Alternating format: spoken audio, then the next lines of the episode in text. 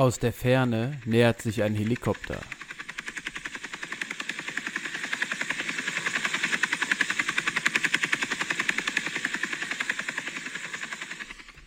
Wir erblicken Dschungel. Eine Baumreihe aus Palmen, die so idyllisch und saftig aussehen wie grün. Ein traumhaftes Panorama, das nach sehr erholsamem Urlaub aussieht. Langsam steigen gelber und roter Rauch auf. Ein Helikopter fliegt ganz nah an der Kamera vorbei. Das Lied The End von den Doors ist zu hören. Immer wieder ertönen Rotorengeräusche. Als Jim Morrison This is the End singt, geht der Dschungel schlagartig in Flammen auf. Überall Explosionen, die Natur brennt.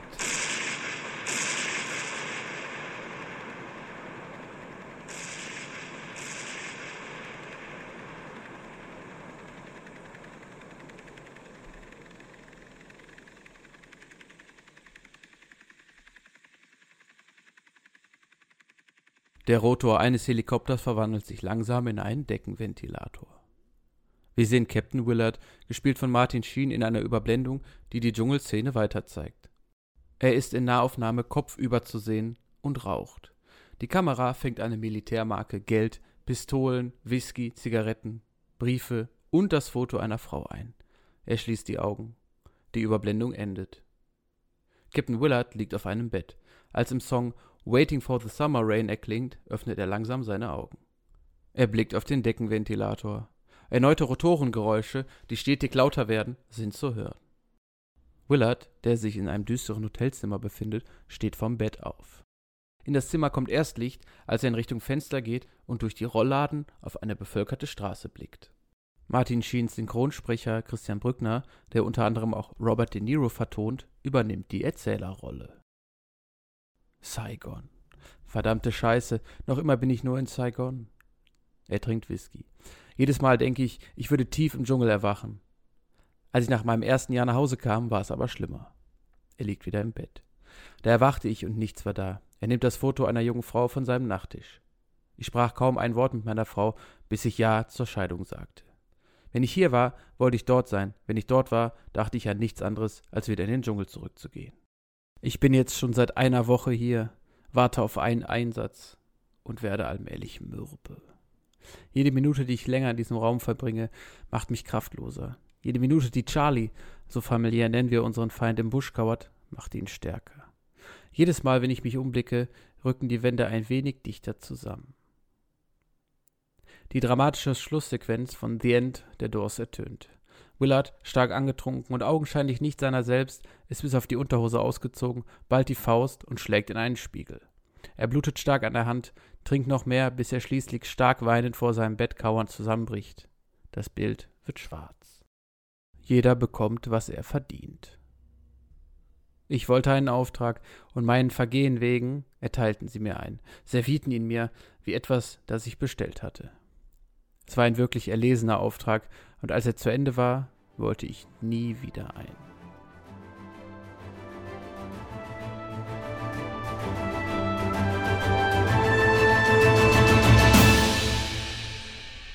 Und damit ganz herzlich willkommen zu Meisterwerke, dem Filmpodcast von und mit mir, Nils Derks. Heute möchte ich euch den meiner Meinung nach besten und zugleich schrecklichsten Antikriegsfilm der Filmgeschichte vorstellen. Einige von euch werden aufgrund der Einleitung von gerade sicher wissen, um welchen Film es sich handelt. Nämlich um Apocalypse Now. Regisseur des Films von 1979 ist wie bei Der Pate aus Folge 1 Francis Ford Coppola. Schauplatz ist der Vietnamkrieg, der von 1955 bis 1975 wütete. Die Handlung ist frei erfunden, basiert allerdings auf einer freien Interpretation von Joseph Conrads Erzählung Heart of Darkness oder auf Deutsch Herz der Finsternis sowie auf Michael Hers Vietnamkriegsreportagen Dispatches. Apocalypse Now erhielt 1979 die Goldene Palme in Cannes und wurde für acht Oscars nominiert, wovon er allerdings nur zwei Preise entgegennehmen durfte, nämlich für die beste Kamera und den besten Ton. Dazu bekam er drei Golden Globe Awards für den besten Regisseur, Francis Ford Coppola, den besten Nebendarsteller Robert Duval und die beste Filmmusik von Carmine Coppola, den Vater von Francis Ford Coppola. Der Film liegt auf Platz 28 in der Liste der 100 besten Filme aller Zeiten. Ja, meines Erachtens sollte der Film deutlich weiter oben angesiedelt sein, aber wer auch immer diese Listen macht, hat mich nicht gefragt. Schade, das sollte sich ändern. Im Jahr 2000 wurde er in das National Film Registry der Library of Congress aufgenommen. Die deutsche Film- und Medienbewertung verlieh dem Film das Prädikat besonders wertvoll. In ihrer Filmkritik schrieb die Zeit, nach ihm dürfte es eigentlich keinen anderen Kriegsfilm mehr geben. Das Epos gilt als einer der Höhepunkte der sogenannten New Hollywood-Ära. Diese bezeichnet US-amerikanische Filme, die von ca. 1967 bis Ende der 70er das traditionelle Hollywood-Kino modernisierten. Apocalypse Now wird von vielen Kritikern zu Recht zu den einflussreichsten bzw. besten Filmen des 20. Jahrhunderts gezählt. Die Dreharbeiten fanden unter anderem im Dschungel der Philippinen und der Dominikanischen Republik statt. Sie dauerten 16 Monate, was ungewöhnlich lang ist für einen Film. Das lag allerdings daran, dass die Filmcrew mit einigen großen Schwierigkeiten zu kämpfen hatte. Diese Probleme blieben der Öffentlichkeit nicht vorenthalten und machten den Film bereits im Vorfeld sehr bekannt. So zerstörten zum Beispiel Tropenstürme mehrmals einige Teile des Filmsets, einmal sogar fast komplett, und Martin Sheen erlitt während des Drehs einen Herzinfarkt. Coppola, der bis zuletzt mit dem grundlegenden dramaturgischen Aufbau des Films ja ziemlich haderte, überzog das Budget und den Zeitplan so weit von, dass in Hollywood bereits über ein Scheitern des Films gesprochen wurde. Ja, es gibt wirklich unzählige, unfassbare äh, Filmfakten zu Apocalypse Now. Die erzähle ich euch dann später, äh, wie immer, am Ende der Folge. Einen Filmfakt präsentiere ich euch aber jetzt noch. Und zwar geht es um die Szene, die wir ganz am Anfang der Folge jetzt gerade behandelt haben. Und zwar die Szene, wo Martin Sheen als Captain Willard stark betrunken und weinend in den Spiegel schlägt und zusammenbricht. Denn diese war nicht gespielt. Sie wurde am Geburtstag von Martin Sheen gedreht und dieser erinnert sich, dass er aufgrund des Geburtstags, haben sie ein bisschen gefeiert, sehr betrunken war und deshalb nicht mehr aufstehen konnte. Dieser Drehtag lief völlig aus dem Ruder. Coppolas Frau Eleanor Coppola, die zeitgleich äh, eine Dokumentation zu dem Film aufnahm, schrieb damals in ihrem Tagebuch: Ich wartete, dass Francis herauskam. Schließlich ging ich hinein. Francis und Martin waren alleine. Sheen lag auf dem Bett und redete viel von Liebe und Gott. Er sang Amazing Grace, versuchte Francis und mich zum Mitsingen zu bewegen, hielt unsere Hände fest und weinte. Martin Sheen befand sich damals nach eigener Aussage in einer Lebenskrise. Ja, Francis Ford Coppola interessierte sich dafür aber nicht so wirklich und filmte den ganzen Ablauf einfach. Ah, schwierig, wie ich finde. Und jetzt gehen wir zurück in das dunkle Hotel in Saigon. Dort klopfen zwei Männer vom amerikanischen Militär an Captain Willards Tür. Der aufgrund der nächtlichen Eskapaden noch stark angeschlagene und blutende Captain öffnet schwer genervt die Tür. Bezeichnenderweise fragt Willard die Soldaten, was die Anklage gegen ihn sei, da er glaubt, verhaftet zu werden. Die Männer haben allerdings Befehl, ihn zum Flugplatz zu begleiten, da er sich beim Heeresnachrichtendienst in Natrang zu melden hätte. Willard versteht, würde sich aber lieber noch ein bisschen hinlegen und seinen Rausch ausschlafen, worauf die beiden Männer ihn packen, vom Bett aufheben und unter die kalte Dusche stellen. Auf dem Flugplatz angekommen, erhält Willard von seinen Auftraggebern ein Dossier über Colonel Kurtz, dessen Inhalt der Zuschauer stückhaft über den Film verteilt erfährt. Hier wird ein Tonbandgerät abgespielt, auf dem die Stimme von Kurtz folgenden Satz sagt. Ich beobachtete wie eine Schnecke die scharfe Schneide eines Rasiermessers entlang kroch. Das ist mein Traum, das ist mein, mein Albtraum. Kriechen, schlittern entlang der Schneide eines scharfen Rasiermessers und überleben. Kurtz, ein militärischer Musterschüler in Vorbereitung auf die höchsten Stabsposten, absolvierte im für diese Ausbildung sehr fortgeschrittenen Alter auf mehrfachen eigenen Wunsch gegen Widerstände den Ausbildungskurs der Special Forces. In Vietnam wich er schon bald von den Richtlinien der Streitkräfte ab. Als er unautorisiert vier mutmaßliche Doppelagenten erschoss, ermittelte die Armeeführung. Diese ermittelte gegen ihn wegen Mordes, obwohl sich schnell zeigte, dass seine Tat militärisch gesehen die richtige Entscheidung gewesen war. Daraufhin brach er mit seinen Vorgesetzten Stellen und operierte nun auch nach seinen eigenen Vorstellungen mit desertierten regulären sowie einheimischen Hilfstruppen. Aufgrund seines Ungehorsams und der fortgesetzten brutalen und unkontrollierbaren Kriegsführung folgt nun der Beschluss seiner Liquidation. Liquidation heißt quasi ein Auftragsmord, den Captain Willard dann jetzt ausführen soll. Bezeichnet für den gesamten Auftrag kann man folgendes Zitat von Captain Willard nehmen. Einen Mann an so einem Ort wegen Mordes zu belangen, ist wie eine Verwarnung wegen überhöhter Geschwindigkeit beim Autorennen. Colonel Kurt soll sich laut des US-Militärs tief im Dschungel ein eigenes Reich aufgebaut haben. Captain Willard soll mit einem Boot in diesen Dschungel gebracht werden, Kurtz finden und den Auftragsmord ausführen. Die Besatzung des Patrouillenboots, auf dem Willard den Nang River flussaufwärts Richtung Kambodscha gebracht werden soll, fungiert als Spiegelbild der US-Armee. An Bord befinden sich der Kommandant des Bootes, Chief Petty Officer Phillips, Jay, genannt Chef Hicks, ein nervenschwacher Saucier aus New Orleans, der mit dem Krieg eigentlich gar nichts im Sinn hat und einfach nur kochen will, Lance B. Johnson, ein Neuling und angehender Profisurfer, der sich lieber bräunt und Drogen konsumiert, als zu kämpfen, und Tyrone, genannt Clean Miller, ein hitzköpfiger 17-Jähriger aus der Bronx. Da die Operation der Geheimhaltung unterliegt, lässt Willard die Crew zunächst über das Ziel der Fahrt und seinen Auftrag im Unklaren. Erst später, als die Männer zunehmend frustriert über die vermeintliche Sinnlosigkeit des Unternehmens und des ganzen Krieges sind, setzt er sie darüber in Kenntnis. Im Mikrokosmos des Bootes, dessen Flussfahrt wie in der Buchvorlage Herz der Finsternis den roten Faden des Films ausmacht, ist Willard wegen seines separaten und geheimen Auftrags sowie seiner Verschwiegenheit Außenseiter, wird jedoch respektiert. Während die Crew ihrem Alltag an Bord nachgeht, Drogenkonsum, Langeweile, Wache schieben, erfährt der Zuschauer durch Willards Stimme aus dem Off dessen Gedankengänge. Die Flussfahrt entwickelt sich für ihn mehr und mehr zu einem Trip in die Irre. Geprägt von bitterer Selbsterkenntnis und den makabren Schattenseiten des Vietnamkrieges spitzt sich die Situation zu. Je mehr Zeit er in der Enge des Bootes verbringt, desto mehr scheint er, wie die anderen Crewmitglieder auch, die Sinnlosigkeit dieses Krieges zu realisieren. Der Krieg wird in aller Deutlichkeit und teilweise perversen Zügen dargestellt. Willard setzt sich intensiv mit den Skripten zu Kurt's Person auseinander und beginnt allmählich ein Verständnis für dessen Umstände aufzubauen. Mit der endlos erscheinenden Fahrt auf dem Nang River und der immer dichter werdenden Atmosphäre taucht er mehr und mehr in die Abgründe seines eigenen Ichs ab. Um die Mission weiterverfolgen zu können, sind Willard und seine Leute auf die Hilfe des Hubschrauberkommandanten Lieutenant Colonel Kilgore, gespielt von Robert Duval, angewiesen. Dieser soll das Boot mit Hilfe eines Helikopters in einen neuen Flussabschnitt transportieren. Von den Details des Auftrags, den Captain Willard ausführen soll, weiß Kilgore nichts. Als er über die Sache mit dem Boot erfährt, steht er dem Vorhaben zunächst ablehnend gegenüber. Als er jedoch hört, dass Willard einen Surfprofi an Bord hat und sich das Flussgebiet hervorragend zum Surfen eignet, beschließt er dem Auftrag nachzukommen. Wir merken, dass Lieutenant Colonel Kilgore komplett durchgeknallt ist. Zu den Klängen von Wagners Walkürenritt fliegt die Hubschrauberstaffel einen verheerenden Angriff auf ein vietnamesisches Zivildorf an. Noch während der Kampfhandlungen will Kilgore surfen gehen. Vorher jedoch fordert er einen Napalmangriff an. Dieser zerstört das komplette Dorf. Auch hier zeigt sich die Sinnlosigkeit der amerikanischen Kriegshandlungen. Die Person des Colonel Kilgore ist symbolisch. Für ihn scheint alles nur ein Spaß zu sein.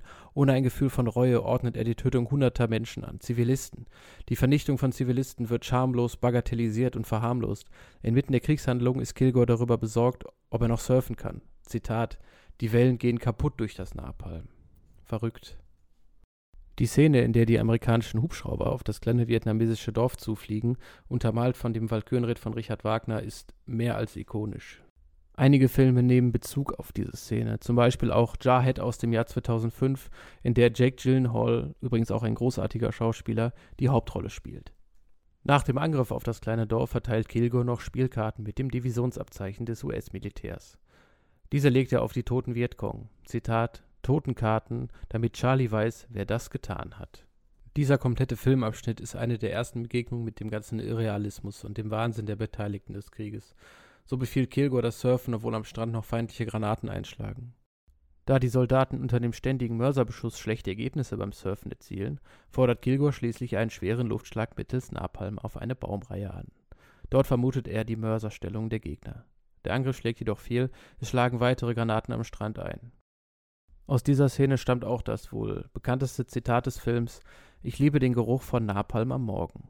Dieses Zitat von Kilgore erreichte Platz 12 in der Liste der 100 besten Filmzitate aller Zeiten. Durch die Vielzahl an Napalm-Explosionen werden Luftwirbel erzeugt, die das Surfen unmöglich machen. Captain Willard und seine Begleiter nutzen die Situation aus, um mit dem Boot von der völlig kranken Szenerie zu fliehen. Sie lassen es sich allerdings nicht nehmen, vorher noch Kilgores Surfbrett zu klauen. Zurück auf dem Boot. Willard zieht ein gedankliches Resümee. Zitat: Wenn Kilgore den Krieg auf seine Weise führen durfte, begann ich mich zu fragen, was sie überhaupt gegen Kurtz einzuwenden hatten. Es war nicht nur Wahnsinn und Mord. Davon gab es hier genug, dass für uns alle was abfiel. Ein wenig später treffen sie auf ein riesiges amerikanisches Versorgungslager inmitten des vietnamesischen Dschungels. Vom Krieg ist hier nur wenig zu spüren. Eine Playmate-Show steht auf dem Veranstaltungskalender. Miss August, Miss May und das Playmate of the Year geben sich die Ehre und erscheinen in Cowboy- und Indianerkostüm auf der Bühne. Während die Frauen ihre Darstellung geben, fordert das begeisterte Publikum sie auf, sich ihrer Kleider zu entblößen. Einige Soldaten stürmen daraufhin die Bühne und die Playmates müssen überstürzt aus dem Tumult mit einem Hubschrauber ausgeflogen werden. Zu einem späteren Zeitpunkt im Film, allerdings nicht in chronologischer Reihenfolge, treffen sie zwei der drei Frauen in einem desolaten Notlager wieder, in welchem deren Hubschrauber wegen Treibstoffmangels notlanden musste. Dort tauschen sie einen Teil ihres Treibstoffs gegen sexuelle Handlungen. Die Frauen scheinen dabei sehr traumatisiert zu sein. Weiter flussaufwärts inspiziert und kontrolliert die Bootsbesatzung um Captain Willard einen Sampan, der ihnen entgegenkommt ein Sampan ist ein flaches, breites Ruder- oder Segelboot, das in Ostasien auch als Hausboot verwendet wird. An Bord befinden sich einige Vietnamesen, Lebensmittel und Tiere. Obwohl sich die Einheimischen tadellos verhalten, ist die Stimmung auf Seiten der Amerikaner angespannt. Entgegen der Anweisung von Willard, es nicht zu kontrollieren, klettert Chef auf das Boot und überprüft dessen Waren.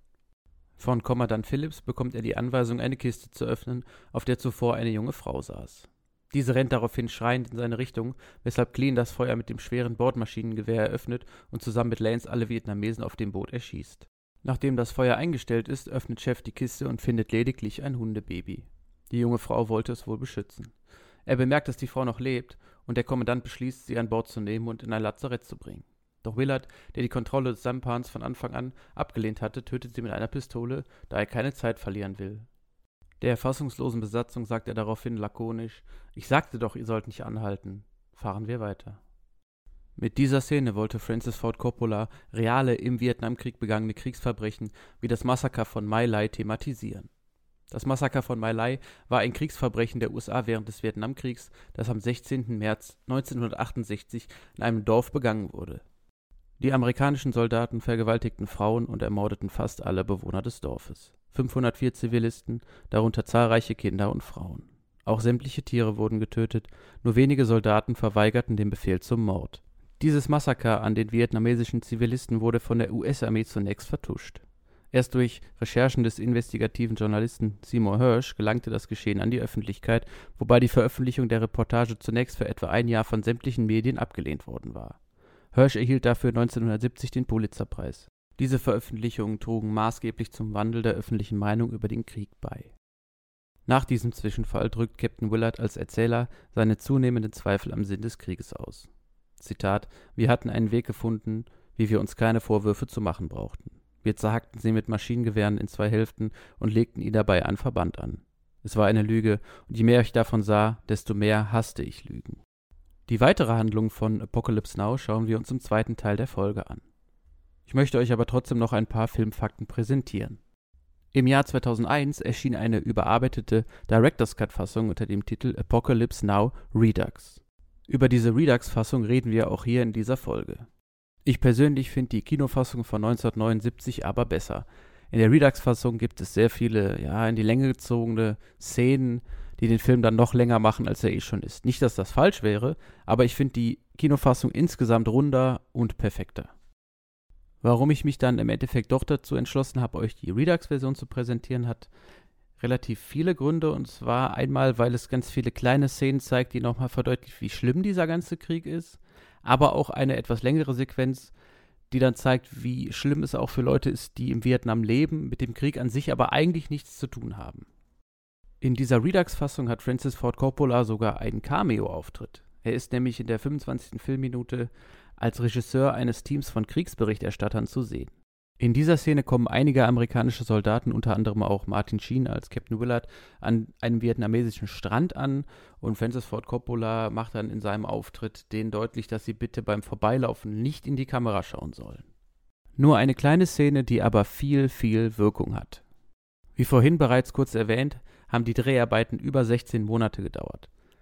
Die Produktionskosten gingen dabei über das Doppelte des ursprünglich vorgesehenen Betrags hinaus, weshalb Francis Ford Coppola, der den Film unbedingt zu Ende drehen wollte, dann an sein eigenes Privatvermögen gegangen ist.